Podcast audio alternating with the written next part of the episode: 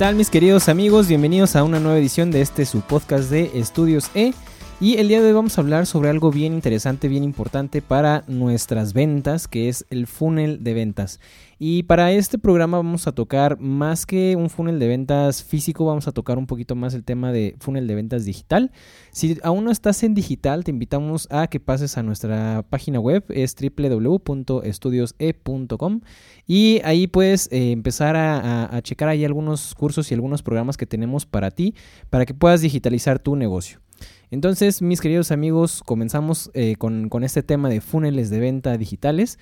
Y es bien interesante que eh, muchas personas que se dedican a todo este tema de, del marketing digital, etcétera, por lo general lo que hacen eh, cuando, cuando quieren hacer o, aterrizar estrategias de venta es que hacen una estrategia sumamente creativa, mm, unas, unos diseños muy buenos, muy bonitos, etcétera, pero realmente no hay una estrategia detrás de todo ese material que se está creando para poder llevar a la venta a tu cliente. Entonces, lo que es un funnel de ventas, mis queridos amigos, es básicamente, si ustedes conocen y si ustedes eh, alguna vez han visto el tema de eh, el cono de o el, embudo de ventas, es prácticamente lo mismo, en donde llevas paso a paso a tu cliente y, vas analizando en qué parte de este canal, por así decirlo, se van quedando. ¿sí? Entonces, por ejemplo, eh, pongamos que tenemos una, una tienda en línea que se dedica a vender ropa, ¿sí? Entonces lo que hace este funnel de ventas es que yo digo, ok, lo primero que voy a hacer es que voy a tratar de captar a todos los leads o los clientes potenciales que me puedan comprar ropa. Y como nadie conoce aún mi sitio web o muy poca gente conoce mi sitio web o mi e-commerce, lo que voy a hacer es que voy a hacer una campaña a lo mejor de ads en Facebook, ¿sí?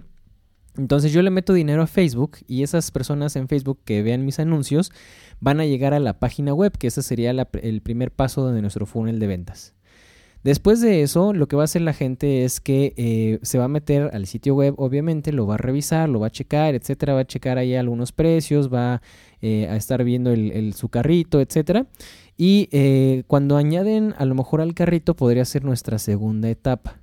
¿Sí? Entonces la primera etapa es llevarlos a la página y la segunda etapa es que estos clientes que ya vieron ahí los productos, etcétera, eh, eh, añadan al carrito. Si lo queremos hacer todavía un poco más extenso y más detallado, podemos poner también todas aquellas personas que llegaron a la página pero que no realizaron nada dentro de la página más que ver los, los productos, etcétera, pero no añadieron nada a su carrito. Eso también podría ser otro paso. Ok, entonces regresamos al paso donde ya añaden a su carrito. Dentro de su carrito, mis queridos amigos, hay mucha gente y, es una, métrica interesante en el comercio electrónico que las personas que normalmente compran en línea, eh, primero añaden a su carrito, pero no generan una venta. O sea, añaden a su carrito y se van. Entonces también dentro de este funnel de ventas nosotros podemos identificar a esas personas que añadieron a su carrito algunos eh, productos y se fueron.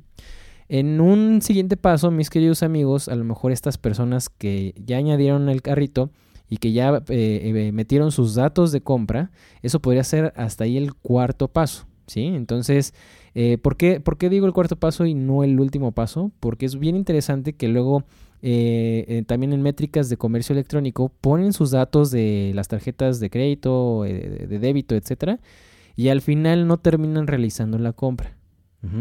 Entonces todo esto es bien importante, mis queridos amigos, porque hay que analizar a fondo por qué estas personas que añaden las cosas, que añaden sus datos, no realizan la compra. Puede ser a lo mejor un problema en la plataforma o porque eh, al último momento ya no les dio confianza o pueden ser por muchos factores, pero eso es lo que ustedes tienen que identificar, ¿sí?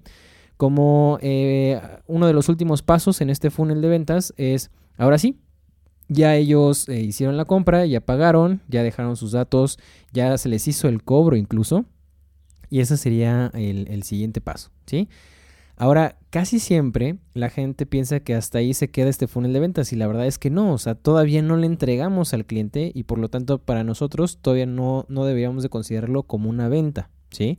Hubo una transacción, pero la venta es hasta que el cliente tiene los productos en, su, en sus manos, ¿ok?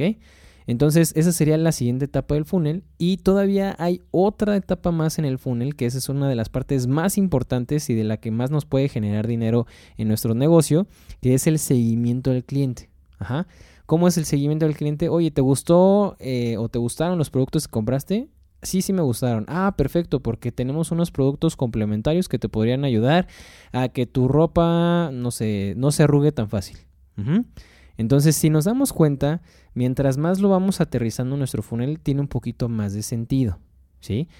Eh, ¿Por qué es importante eh, eh, hacerlo paso por paso? Precisamente cuando tú en tu negocio digital tienes bien identificado tu funnel de ventas, a, cada, a cada etapa o a cada persona que se queda en cada etapa le puedes hacer una campaña, digamos, una campaña de anuncios pagados tanto en Facebook como en Google, como en LinkedIn, como en donde tú me digas, que va dirigido justamente a ellos.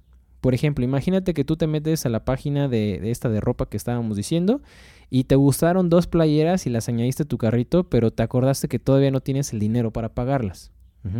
Entonces, como no, todavía no tienes el dinero, te sales de la, de la página y se te olvida.